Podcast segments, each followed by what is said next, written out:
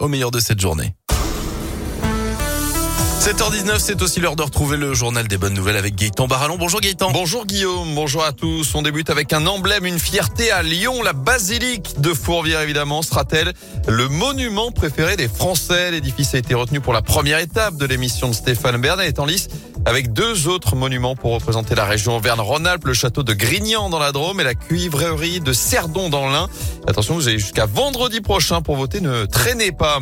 Elle est prête à tout pour ses fans. Taylor Swift a pu offrir un sacré cadeau à l'une d'entre elles la semaine dernière, une fan prise à partie par un agent de sécurité lors d'un concert à Philadelphie. L'artiste alors tout simplement interrompu sa représentation pour l'interpeller, le faire sortir de la salle. La fan, elle, s'est vue s'offrir des places pour le concert du lendemain.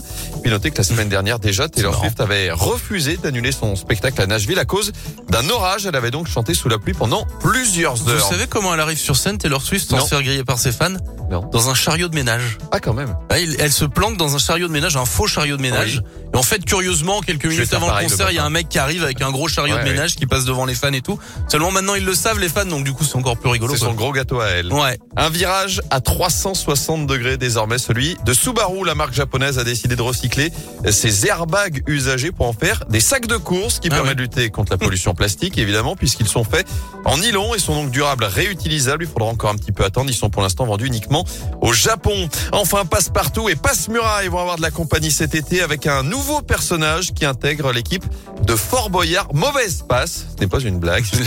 Lorset. Les jeux de mots sont terribles. Ah oui, c'est Stéphanie Lorset qui l'incarnera pour cette 34e saison. Elle avait déjà participé à Boyardland ces dernières années. C'était un dérivé de Fort Boyard où elle interprétait une certaine Passe-moi le sucre. Ah, ça s'invente pas non plus. Les jeux de mots, quoi. Voilà.